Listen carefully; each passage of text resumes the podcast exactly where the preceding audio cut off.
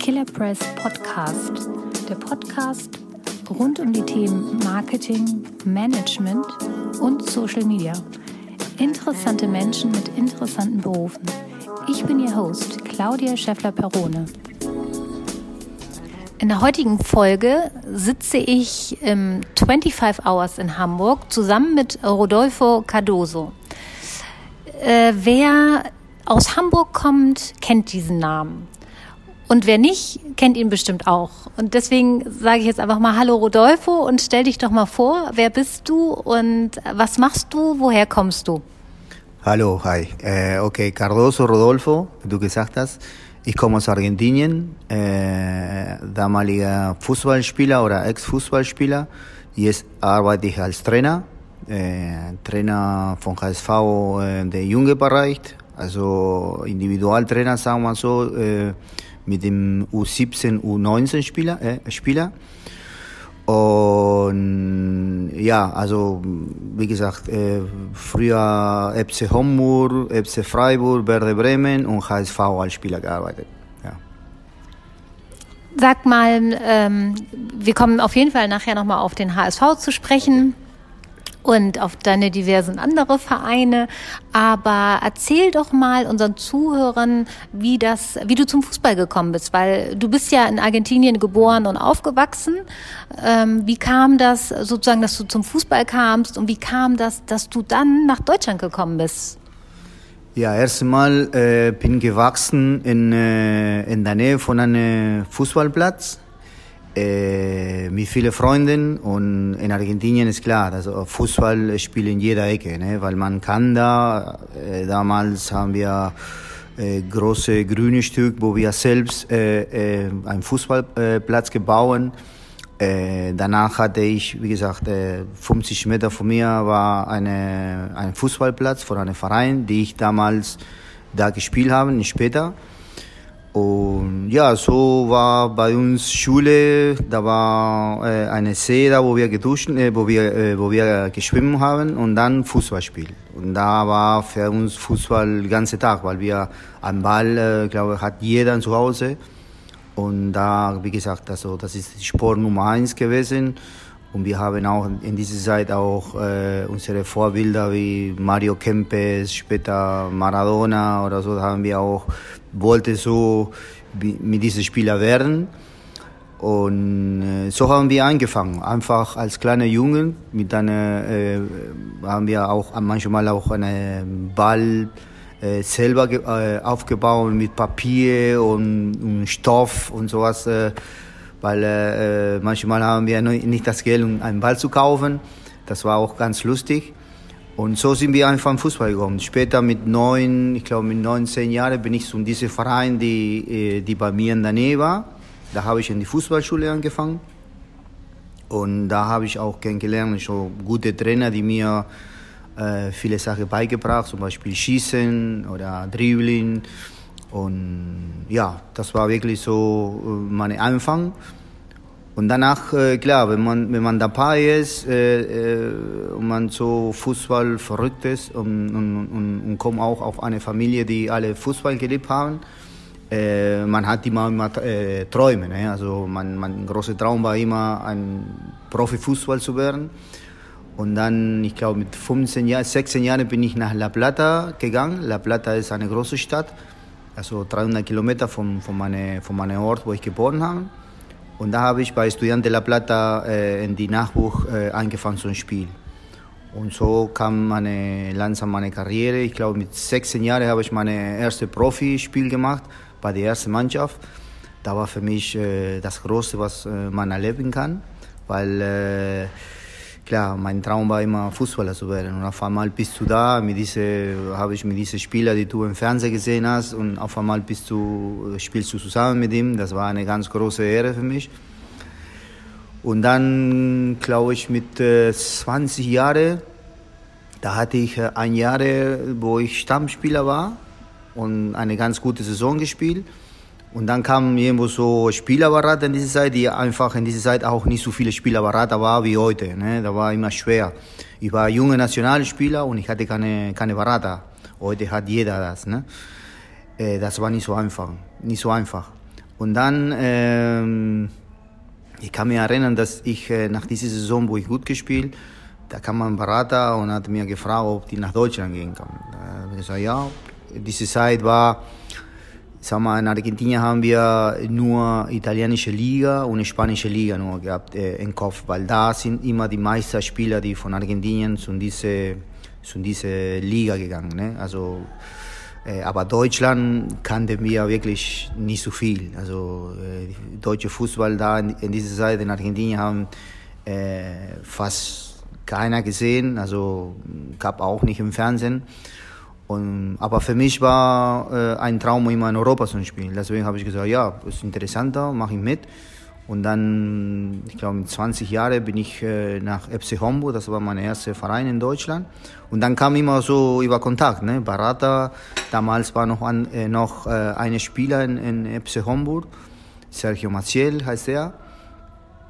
Und da waren in dieser Zeit äh, nicht so viele äh, argentinische Spieler hier in der Bundesliga. Ich glaube, da war nur Maciel, da war noch Basualdo, äh, die in Stuttgart gespielt, da war wir weniger.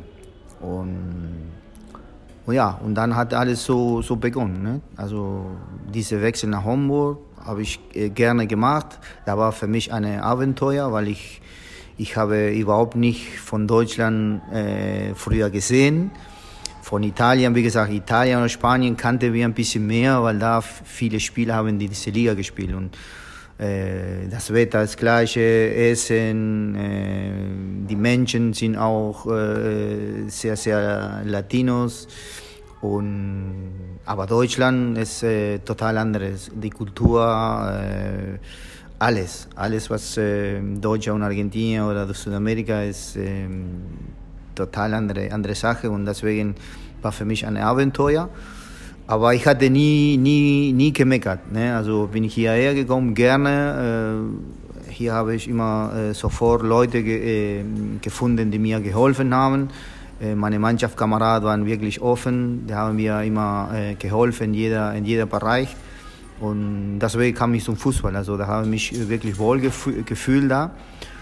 Und da war gut, weil ich habe so von, von kleiner Stadt wie Homburg, nachher über Freiburg, die Freiburg etwas größer war, die waren auch äh, zwei super Jahre und dann nach Bremen, die noch ein bisschen mehr größer war und da habe ich am Ende hier in Hamburg gelandet äh, und dann habe ich hier geblieben. Äh, wo hier in Hamburg ist äh, eine Weltstadt und, und, man lebt im Moment gerne. Ich arbeite bei, immer noch bei HSV und ja, und das ist im Moment meine Stadt. Ja, spannend. Also spannende Geschichte. Vor allen Dingen ähm, ja aus, aus dem, einem Land wie Argentinien nach äh, Homburg, ne? oder? war schon witzig. Ja, das ist witzig, ja. Ja, ist witzig, weil äh, ich habe gedacht, Hamburg erstmal kannte man ein bisschen, aber das war Homburg. Da habe ich eine Buchstabe äh, verwechselt. Und äh, ja, also wie gesagt, äh, die Unterschiede, die du immer findest, die, die du gut äh, findest, ist immer diese Ordnung du kriegst immer jedes Monat äh, dein Gehalt. In Argentinien musst du immer hinterherlaufen, als Spieler musst du in den Verein gehen, wieso haben wir nicht bezahlt, die kommen immer alle zu spät. Wenn überhaupt kommen, äh, gab Monate, wo einfach kein Gehalt gekriegt haben und ja, das ist andere, äh, äh, andere Leben hier. Äh, die Ordnung ist da und das, was wir am Anfang beeindruckt haben, äh, ist Deutschland, wie sauber ist alles, wie korrekt äh, die ganze Sache funktioniert. Äh, und das macht äh, als Südamerikaner manchmal beeindruckend. Okay, du musst in, in, in dein Land viele andere Sachen verlassen, die, keine Ahnung, Freunde, Familien, äh, Asado, diese Grill, diese Treffen, da wo wir oft machen. Aber hier beginnen andere Leben und, äh, und da habe ich mir wohl gefühlt von Anfang an und ja, und dann bin ich hier geblieben. Ja. Und ich sag mal, äh, ich meine, das ist ja verständlich, Hamburg ist ja auch eine wirklich super schöne Stadt. Also muss man ja dazu sagen. Bremen natürlich auch. Ähm, als gebürtige Bremerin muss ich das mal eben so sagen.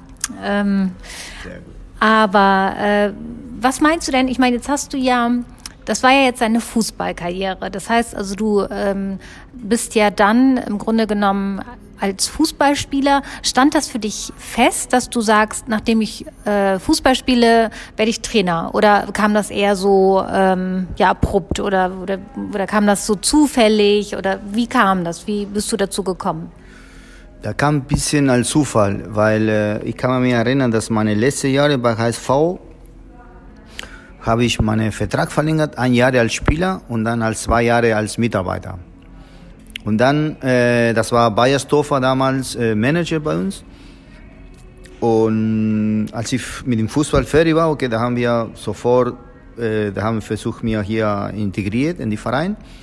Und dann habe ich angefangen als Scout, habe ich angefangen zu arbeiten als Scout für HSV. Und Scout ist eine, eine gute Sache, aber in dieser Zeit war ich so, da habe ich mich nicht so wohl gefühlt, weil äh, ich habe mich so gefühlt, als ich nicht gebraucht worden. Ne? Weil man als Scout ist sehr viel unterwegs. Du guckst viele Spiele an, du guckst viele Fußball, äh, viel Fußball in verschiedenen Ländern. Äh, aber am Ende vielleicht kaufen die einen Spieler, die du nicht gesehen hast oder die, die einfach du nicht gut äh, findest. Und das ist ein bisschen frustrierend dabei. Ne? Und deswegen hatte mir am Anfang nicht so wohl gefühlt und, äh, und Bayer Stoffer hat damals äh, mich gesehen und hat mich gefragt, haben wir äh, gesprochen und hat er mir gesagt, okay, probier mal äh, als Trainer draußen, du kannst äh, kann deine, deine Wissen, also das, das, was du diese Erfahrung gesammelt hast als Spieler, du kannst vielleicht die, äh, die Jungs äh, beizubringen. Und da habe ich angefangen als Co-Trainer in die A-Jungen damals und das hat mir ganz gut gefallen. Also, weil da bist du draußen. Äh, ich habe in dieser Zeit auch noch ein bisschen mit den Jungs noch gespielt, habe so viele Sachen äh, geredet, habe ich auch meine Erfahrung ein bisschen beigebracht und du hast gesehen, dass die Jungs auch äh, mitgemacht haben und das hat mich, mich motiviert.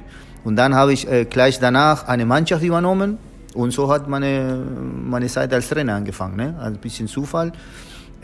Aber wie gesagt, da bringe ich heute, heute immer noch meine Sache, die ich früher gelernt habe, versuche immer einfach so, so die Jungs einfach äh, beizubringen und, und da macht Spaß manchmal, wenn die Jungs auch mitmachen, das ist immer, immer schön, ja ich meine, du hast es ja schon jetzt gerade so ein bisschen angesprochen, dass du deine Sachen, ähm, die du damals selber gelernt hast, mit reinbringst.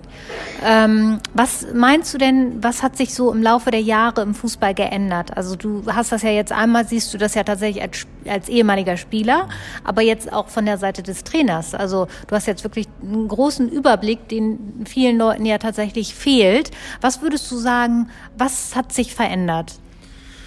Äh, alles, alles. Mehr, mehr Medien. Äh, die Jungs äh, haben heute direkt nach Spiel ein Handy in der Hand. Äh, äh, verändert sich die Gehälter. Die Jungs auch kriegen heute schon mit 17 Jahren schon Gehalt. Die Jungs erwarten heute immer von den Trainern, dass alle beibringen, dass alle vorgibt. Früher haben wir vielleicht mehr so selbst unsere, äh, unsere Qualität reingebracht, die Trainer. In meine Jungen, klar, habe ich auch keine professionelle Trainer gehabt. Da war eine, die ein Maler war, die von, naja, von seiner Arbeit zu uns äh, im Verein gekommen hat, uns trainiert. Äh, das war nicht professionell, klar. Deswegen haben wir mehr äh, Verantwortung gehabt äh, als junge Spieler. Und heute werden viele, viele Jungs, äh, die warten immer von den Trainer, dass die Trainer immer fast alle vorgibt. Also wo man sich bewegt, äh, wie, man, wie man den Ball abnehmen muss. Oder, äh, ja, die erwarten sehr viel vom, vom, vom, vom, von den Trainer. Äh, die haben auch andere Möglichkeiten oder auch. Ne? Es gibt auch Individualtraining, da wie wir. Es gibt äh, Fitnessstudio, wo die Jungs einfach seinen Körper besser pflegen kann Früher gab es sowas nicht. Also die Fußball hat sich sehr viel verändert in jeder Bereich. In jeder Bereich.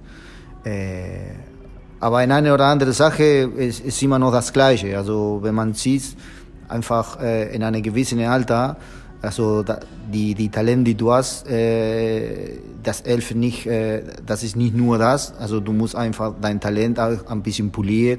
Du musst auch sehr professionell sein, du musst auch Wille haben, du musst einfach äh, äh, auch Einstellung haben. Ne? Du musst einfach diese Traum, die du hast, immer vor die Augen haben.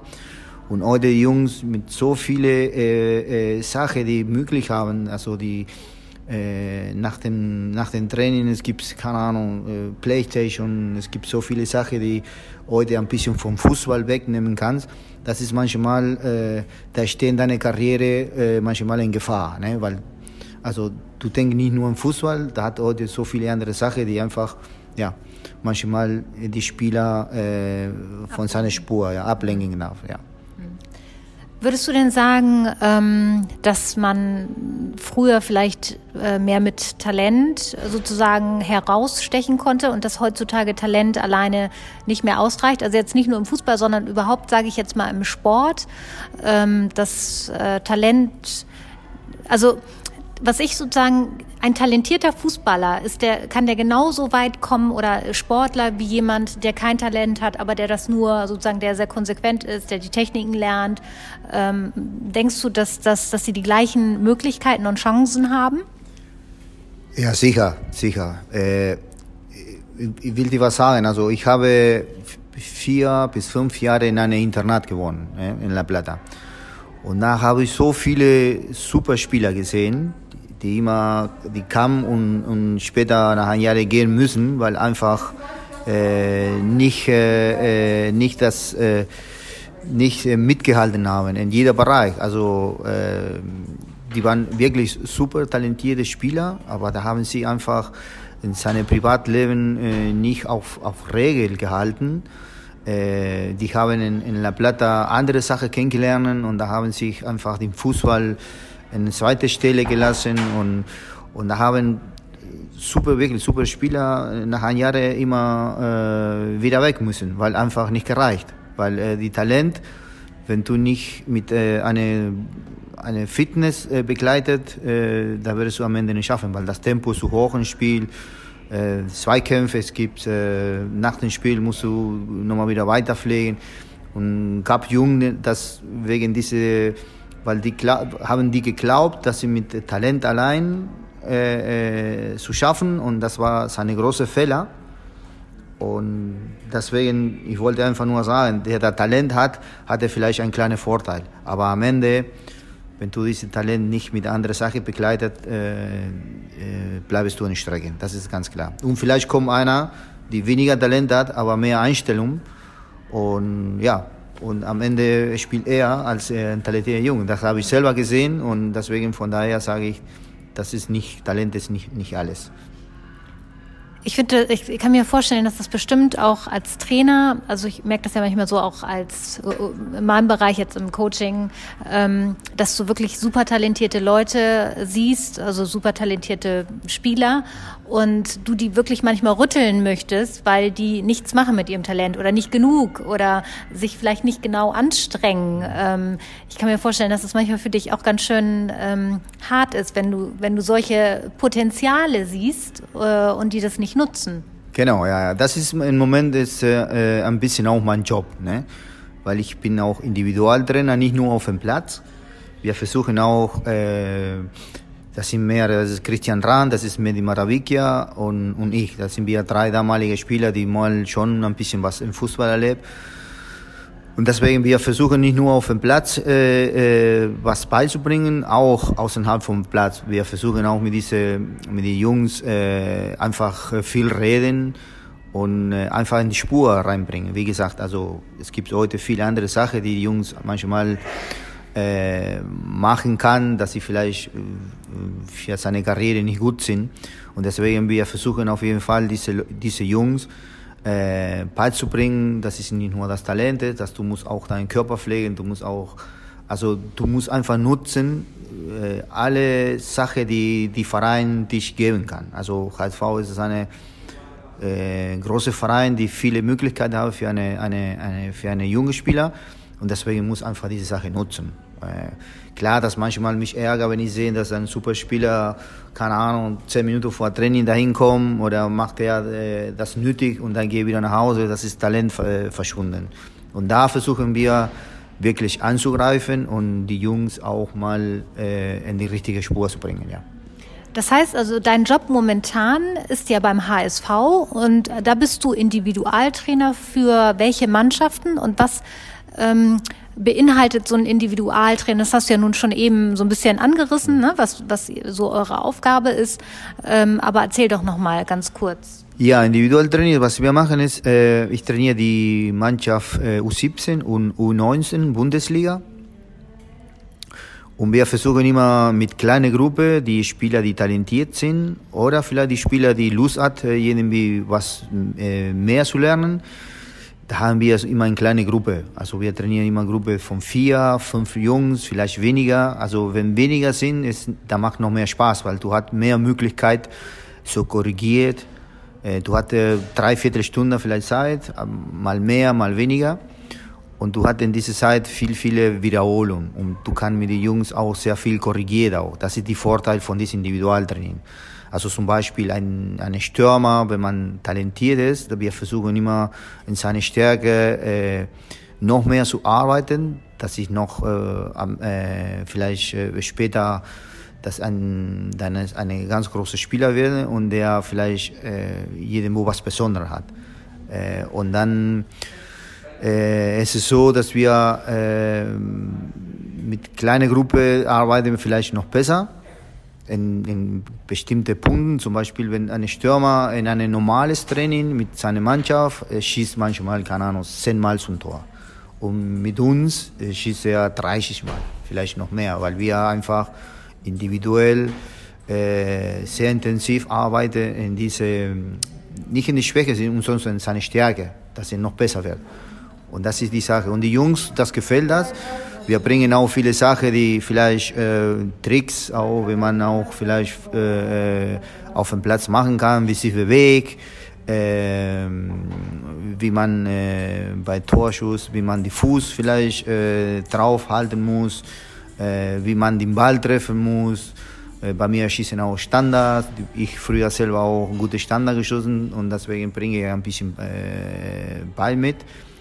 Und ja, und die ganze, das Schöne von dieser, von dieser Sache ist, dass die Jungs einfach dich immer fragen, wann du Zeit hast und die kommen immer gerne und das ist immer wirklich äh, sehr positiv. Ja, das merkt man, dass dir das sehr viel Spaß macht und dass das sehr viel Leidenschaft mit sich bringt. Das ist gut und das ist toll, weil deine Augen glänzen richtig. Mhm.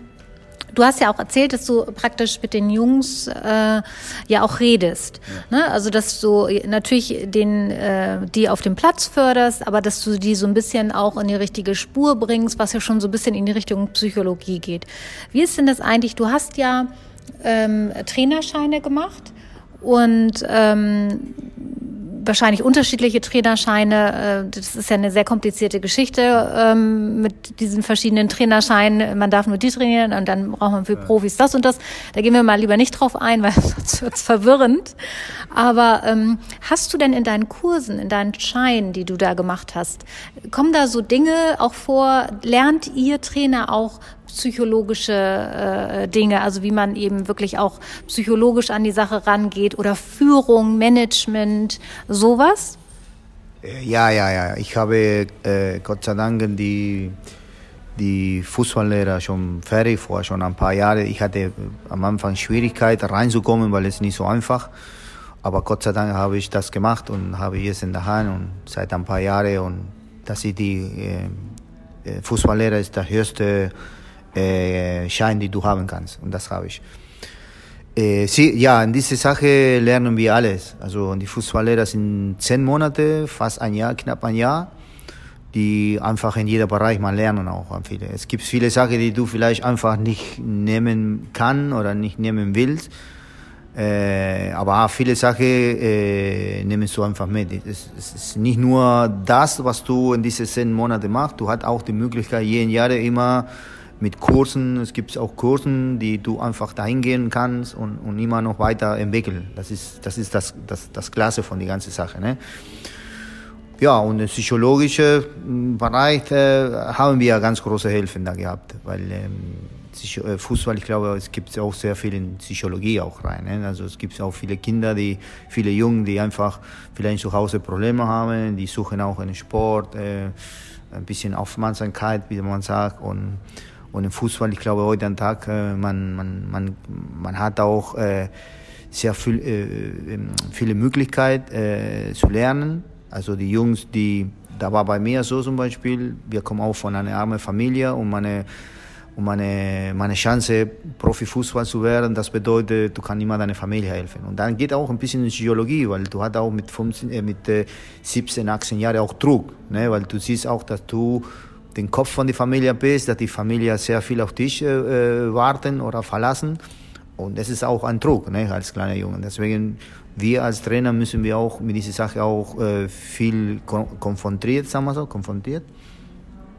Und die Jungs auch mal, äh, mal helfen. Und deswegen, diese äh, Psychologie ist in, in, in Sport, ich glaube, heute am Tag sehr, sehr wichtig auch. Ja. Du hast ja jetzt, wie gesagt, Erfahrung ähm, einmal eben selber, dass du mit Trainern zusammengearbeitet hast während deiner Karriere. Jetzt bist du selber Trainer. Ähm, du siehst andere Trainer, du siehst deine Kollegen und so weiter und so fort. Was würdest du sagen? Was macht einen guten Trainer aus?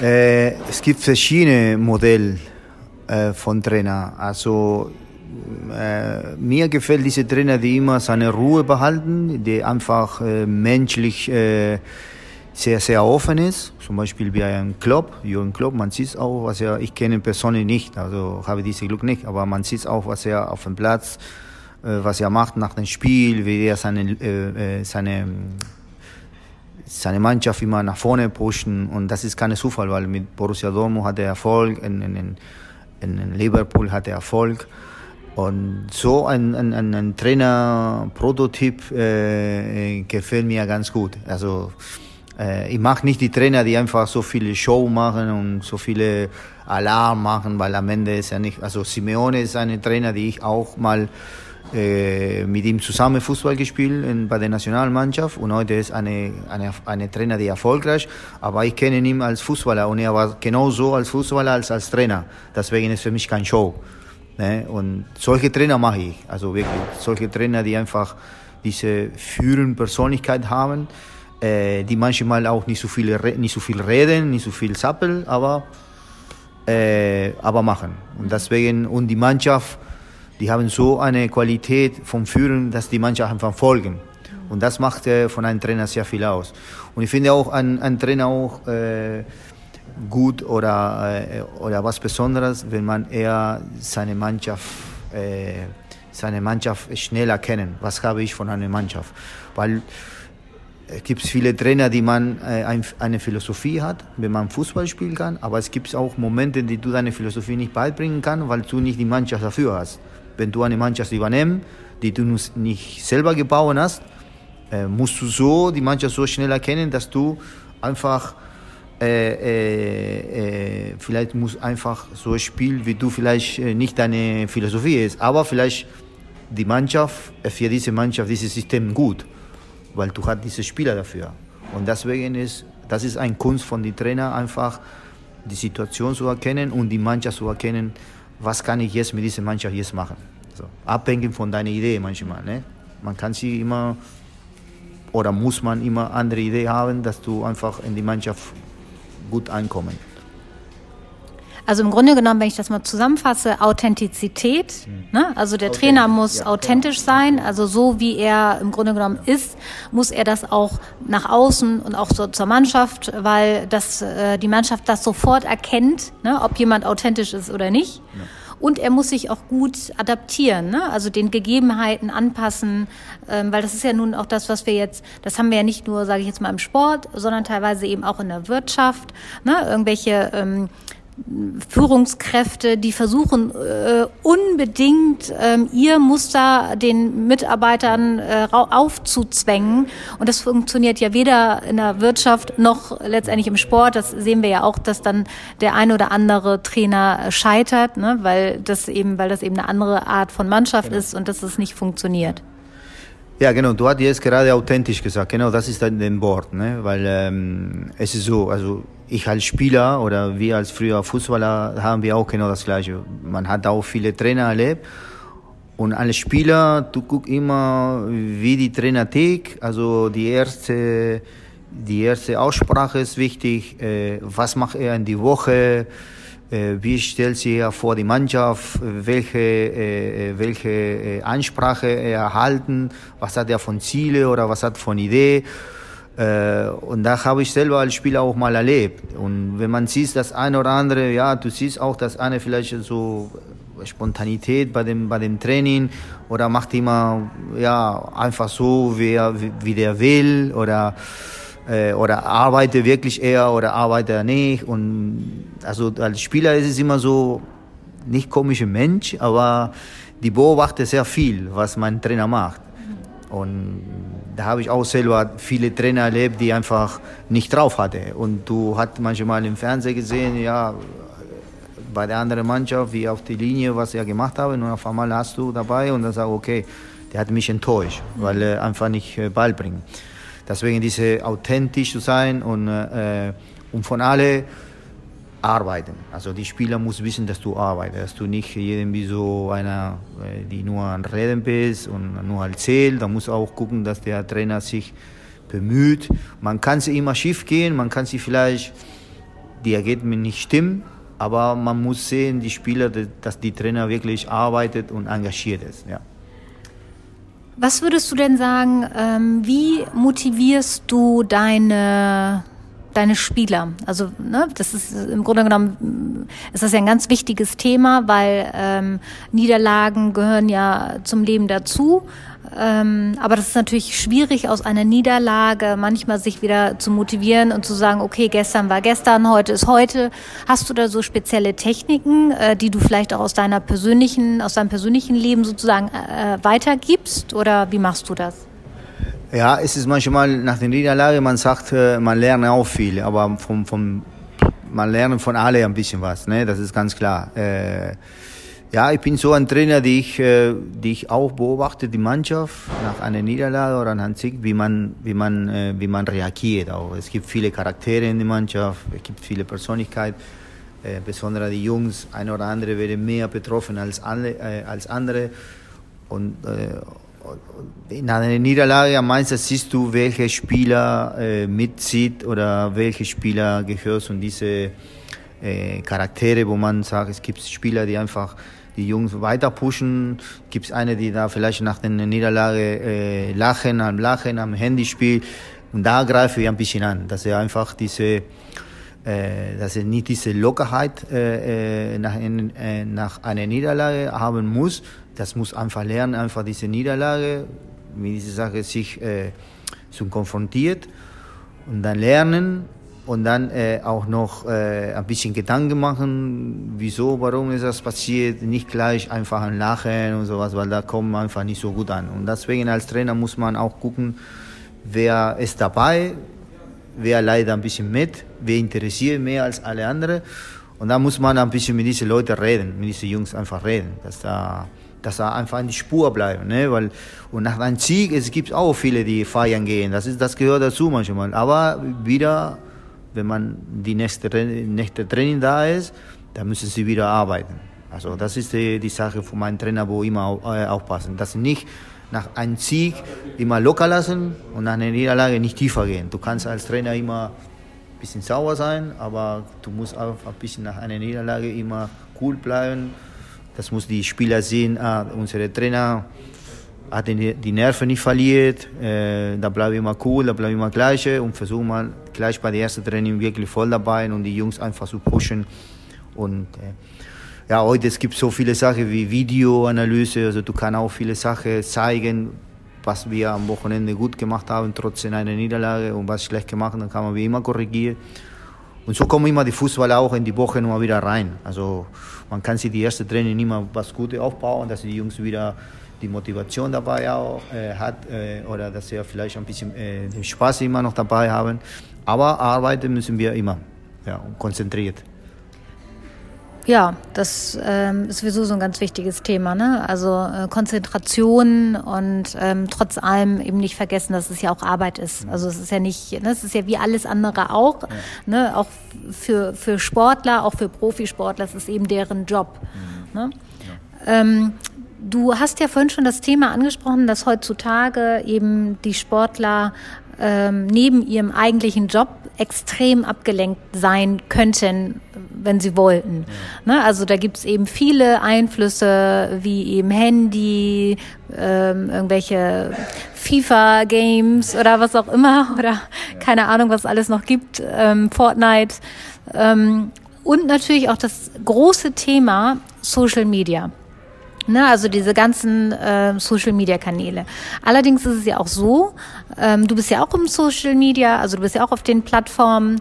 Ähm, es ist ja auch so, dass man heutzutage auch irgendwo aktiv sein muss, um sich auch nach außen zu präsentieren, um sich ja auch die, die äh, sozusagen auch den Verein letztendlich unabhängig von seinem eigentlichen Spiel auch auf den Plattformen zu zeigen.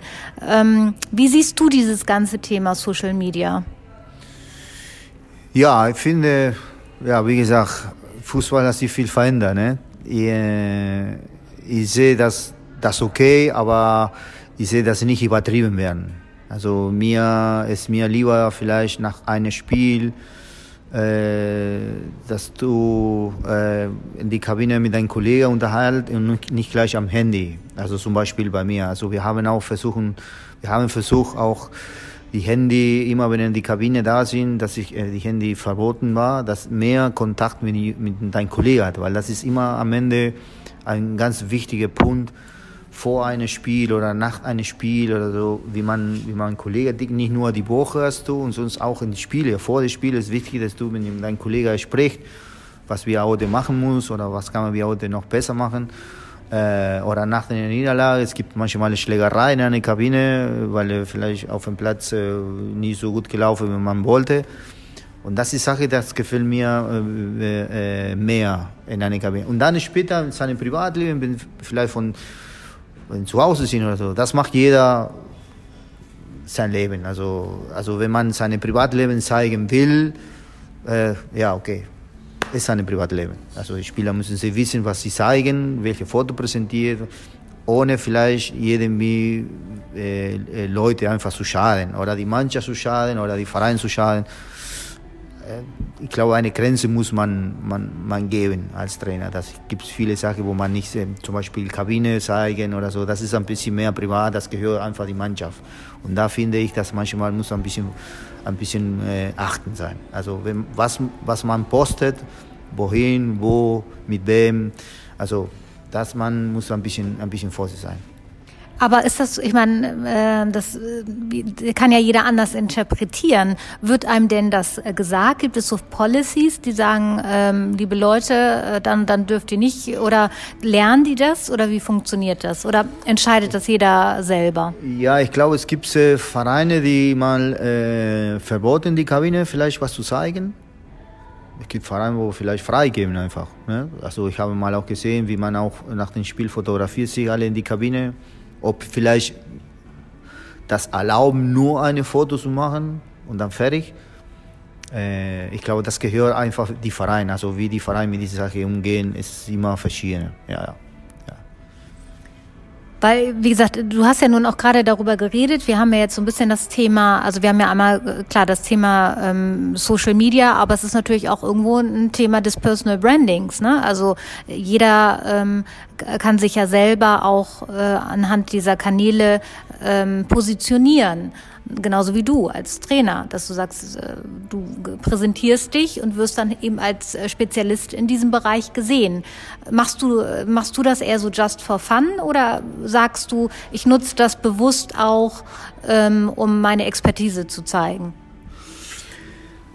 Ja, also es ist, es ist schwer, ne? das ist schwer, weil, äh, wie gesagt, also okay, es gibt heute Weltstaat auch. Ne? Man, man, man muss ein bisschen vorsichtig, in welche Tasche bist du, in welche Stufe als, als Trainer oder als Spieler bist. Äh, das kommt auch noch dazu. Ich glaube, wenn Ronaldo heute am Tag äh, mit seinem Oberkörper eine Foto schickt, da gucken 18 Millionen Menschen. Er schadet nicht, im Gegenteil.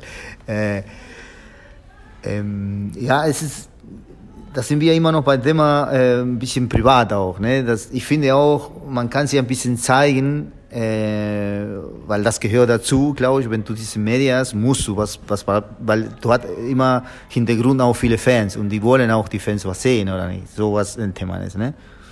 Äh, aber ich werde so, zum Beispiel nicht irgendwie mich fotografieren in eine Kabine, wo, wo so viele Privatsachen dabei sind. Das will ich auch nicht, weil vielleicht eine oder andere das gefällt nicht. Ein bisschen Respekt von meinen Kollegen muss man haben, denke ich. Wenn man privat ist, also eine nutzt für, für, für sich selbst, nur weil er zeigen muss, andere nutzen, um vielleicht einen Job zu finden, weil es ist so heute. Also man kriegt auch manchmal einen Job als Trainer, wenn man auch bei einer oder anderen Fernsehsendung dabei ist und präsentiert die ganz gut.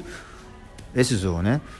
Ähm, aber wie gesagt, jeder muss es selber entscheiden. Es ist immer ein sehr schmaler Grad. Also wie du das schon äh, eben schon angedeutet hat, hast, äh, als Trainer kann man auch einen guten Job äh, bekommen, wenn man sich auch nach außen präsentiert. Ne? Also ob das jetzt im Fernsehen ist, ob das jetzt bei Twitter oder bei Instagram oder was auch immer ist, es sind natürlich Möglichkeiten, um sich zu präsentieren, aber es ist natürlich immer ein schmaler Grad. Also man sollte immer genau wissen, ähm, welche Linie man verfolgt, genau. ne, ohne dass man irgendwie dem Verein äh, sozusagen auf den Schlips tritt, äh, aber ähm, andererseits, dass man eben auch authentisch ist. Ja, genau. Also für, für viele, wenn man auch in, in, im Fernsehen so viel redet, so viel erzählt, kommt auch nicht äh, gut an. Das ist immer, also wenn man diese Weg nimmt, musst du ganz genau, musst du die richtige äh, Sendung treffen äh, du musst die richtigen Worte finden, du musst die richtige äh, Einstellung oder du musst die richtige äh, Taktik wählen und da kann man auch Fehler machen. Ne? Deswegen, also das ist nicht mein Stil, weil, äh, Stil, weil ich, ich bin vielleicht von der alten Schule, aber ich, ich, ich krieg, äh, aber ich bekomme langsam auch mit, was im Moment passiert. Also da müssen wir auch vielleicht Leute wie ich ein bisschen von dieser alten Schule rausgehen, weil äh, heute ist andere, also Media bewegt sehr viel alles. Ne? Und da muss man auch mal auch mal auch dahin gehen und sich auch von uns zu präsentieren, glaube ich, das wäre auch ein Weg zu sein. Aber wie gesagt, also wenn man diesen Weg finden, muss man auch ein bisschen früher gecoacht haben, weil es ist nicht so einfach. Ne? Es ist nicht so einfach, da äh, irgendwie eine gute Will zu lassen.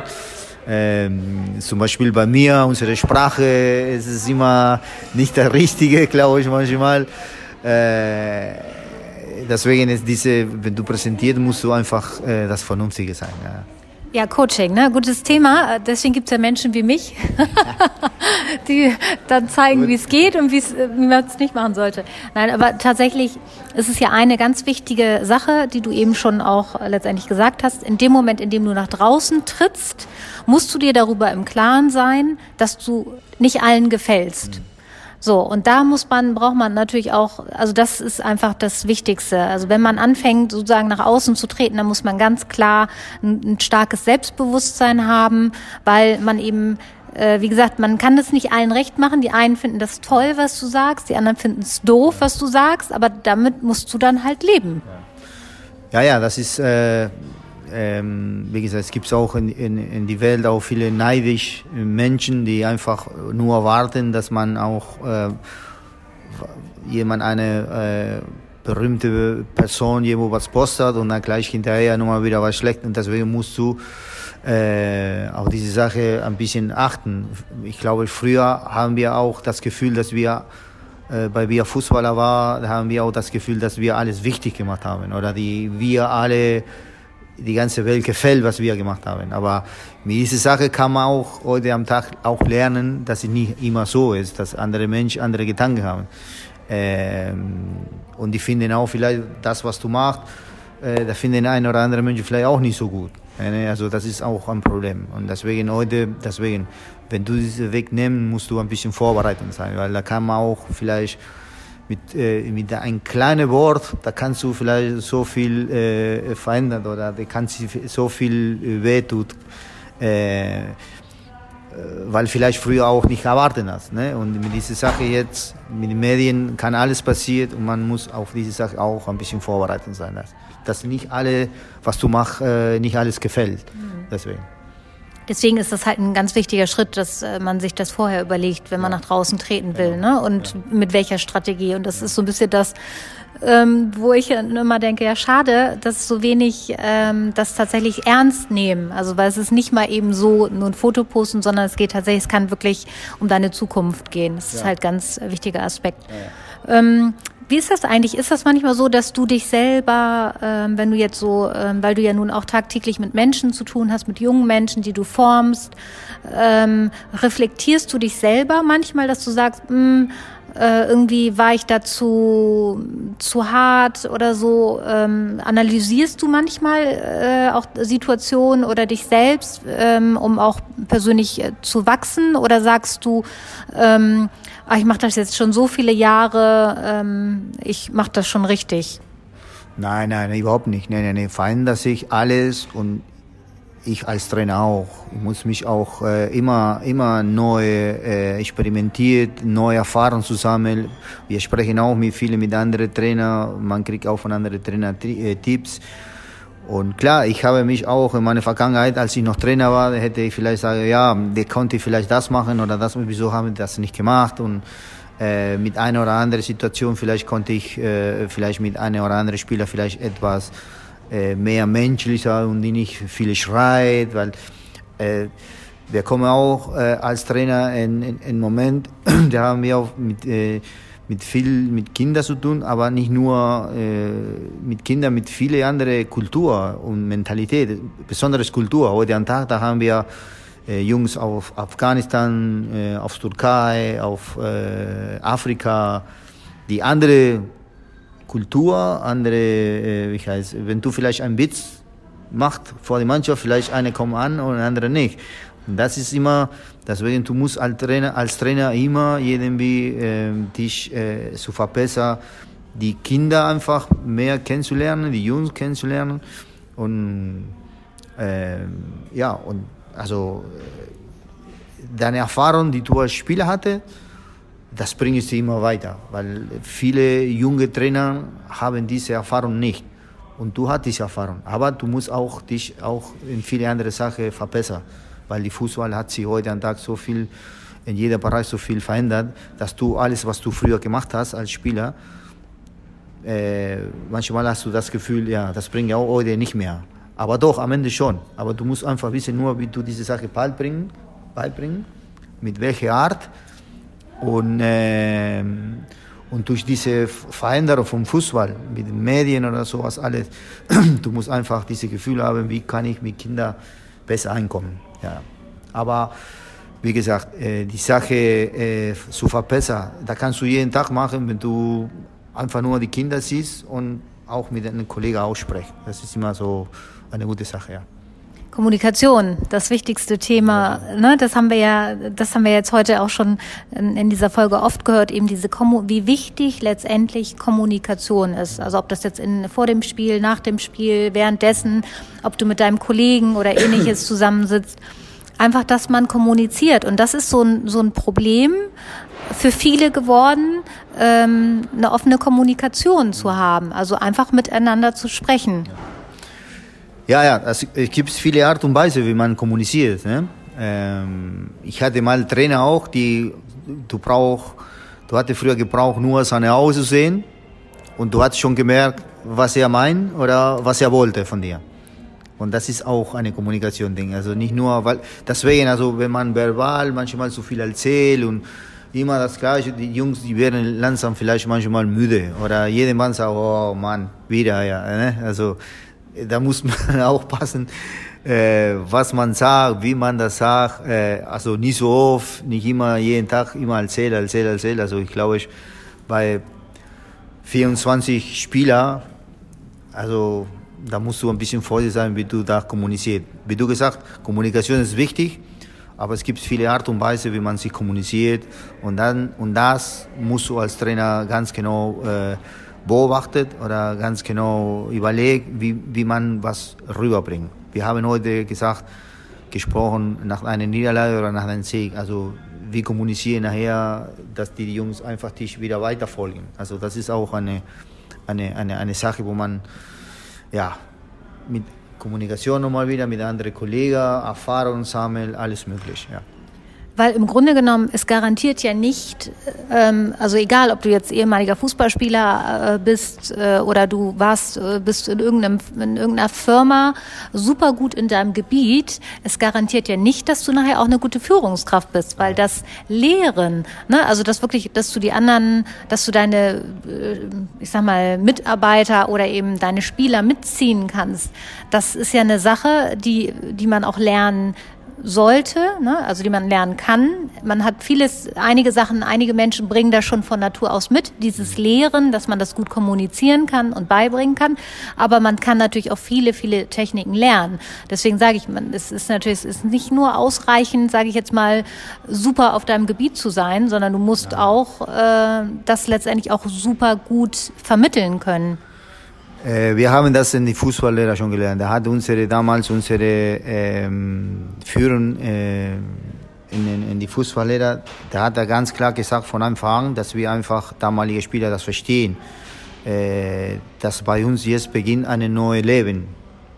Äh, und das ist, das war genau das Richtige, dass er da geklärt hat, dass wir einfach wir waren nicht mehr Fußballer, wir sind jetzt Trainer. Und deswegen, was wir gesagt haben, wie man sich vor der Mannschaft steht, was du machst, welche Mimik auch noch hast, welche Sprache anhalten. Und das ist das Wichtige.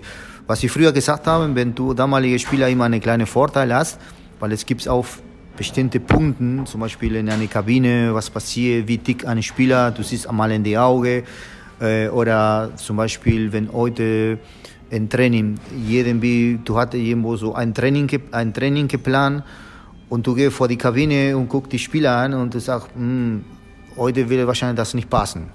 Und du kannst heute, ja, da müssen wir das Training verändern vielleicht. So. Empathie. Genau. In diesem Bereich haben wir vielleicht damalige Spieler auch ein bisschen Vorteil und dass wir auch in einer Kabine äh, was erlebt haben und ja, und das, diese Sache musst du einfach, einfach polieren auch. Ne? Also, äh, wie gesagt, du hast auch ganz klar gesagt. Und diese, diese Rede, die unsere äh, damals Lehrer gehalten, in die Fußballlehrer gleich den ersten Tag, das war wichtig, weil uns, damalige Spieler, hat uns schon den Kopf aufgemacht und okay, wir sind hier äh, und wir müssen auch uns äh, als, als äh, Menschen auch verändern. Und dann haben wir das, das versuchen. Und da haben wir auch viele Sachen gelernt, auch wenn man vor der Mannschaft, äh, also was zu reden, weil das musst du einfach nur reden, was du, in, was du siehst oder was du erlebt hast. Aber wie man sich präsentiert, wie man so eine, eine Reden halten, manchmal nicht so viel. Bueno, solche Sachen haben wir da auch mal, mal gelernt. Das ist wichtig ist super wichtig. Ich glaube, das ist auch so eine Sache, die man immer wieder äh, auffrischen sollte. Also jetzt für alle Bereiche sehe ich das so ganz wichtig, dass man da immer noch mal. Aber es ist natürlich ähm, toll, dass dass da auch jemand das noch mal direkt angesprochen hat, weil man sich das ja manchmal doch versucht irgendwie ja. einfacher zu machen letztendlich, ja. ne? Weil man irgendwie denkt, man hat ähm, ja man hat es einfach einfacher, aber das ist halt nicht der Fall. Ähm, was würdest du sagen? Was wünschst du dir für die Zukunft? Wieder, wieder als Trainer arbeiten. ja, also ich, mal, ich will auch mal gerne nochmal wieder eine Chance haben. Ich hatte vor ein paar Jahren hier bei HSV zweimal die Möglichkeit gehabt. Äh, ich war zweimal Interimstrainer, ähm, aber ich hatte leider meine, meine Schein äh, in dieser Zeit nicht gehabt und ich konnte nicht weiter trainieren. Ähm, heute habe ich äh, diese Schein in der Hand und ich wünsche mir, dass wir vielleicht nochmal wieder, äh, das liebe Gott, nochmal wieder eine Chance auf den Weg äh, bringen. Dass er vielleicht mal auch, äh, auch muss nicht äh, eine Profimannschaft sein, ja, vielleicht irgendwo so in den jungen Bereich, wo ich mal auch äh, nochmal wieder trainieren darf und mich weiter zu entwickeln. Und nochmal wieder zu sagen, okay, äh, mache ich weiter oder vielleicht, okay, da bleibe ich, wo ich bin. Aber äh, nochmal eine Chance äh, im Moment wünsche mir äh, ich äh, mich sehr. Es ist ja natürlich auch immer wieder eine neue Herausforderung, ne? weil es wäre dann ja wieder ein neuer Bereich mhm. und so. Ich meine, das ist natürlich ähm, das Schöne letztendlich, wenn man an seinen Aufgaben immer wächst und ja. was Neues erleben kann. Ja, ja, genau, ja, ja. Und wir als Trainer sind wir für diese Sache auch äh, vorbereitet und sind wir bereit, weil wir, wir können ganz genau das ist ungefähr wie, wie du als Fußballer. Ja? Du kannst jeden Jahr immer neue Herausforderungen suchen, äh, neue Vereine und das Trainer, die Trainerkarriere ist genau das Gleiche. Und heute am Tag, es gibt auch viele Vereine, die nicht so viel Geduld haben und nach zwei, drei Spielen gehen Trainer weg. Ne? Also, und deswegen, man muss auf diese Sache auch vorbereiten, klar. Mhm. Ja. Ja, das ist alles etwas schnelllebiger geworden, ne? Heißer Stuhl, ne? Ja, ich habe gedacht, nur früher, das passiert nur in Südamerika, in Argentinien, weil in Argentinien passiert sehr oft. Aber diese Welle kommt auch langsam hier nach Europa, dass, ich, äh, dass die, die Trainer in einem Verein nicht lange trainieren darf, ne? Durch den Erfolg, ist klar. Der Verein, die wollen erfolgreich sein und da, da steckt viel, viele Sachen dahinten. Es gibt viel Geld, Sponsor und der Druck äh, wurde immer größer, ne? oder werde immer größer. Ja. ja. Ja, also Rodolphe, vielen Dank für das schöne Interview. Es hat mir sehr viel Spaß gemacht. Aber vielen Dank auch für unsere Zuhörer, die fanden das, finden das bestimmt auch alles super spannend. Und ich werde auf jeden Fall ähm, auch deine Links dann in den Show Notes posten, damit man dann auch mit dir in Kontakt treten kann und dich verfolgen kann, sozusagen, was du noch alles machst. Okay. Äh, okay, danke dir erst einmal, dass du mich die Möglichkeit gegeben hast, äh, bei diesem Interview ein bisschen von mir was zu erzählen und was ich vorhabe oder was ich im Moment habe. Vielen, vielen Dank. Killer Press Podcast. Hat euch der Podcast gefallen? Dann gerne kommentieren und bewerten. Für mehr Infos geht gerne auf meine Seite killer-press.de. Bis zum nächsten Mal.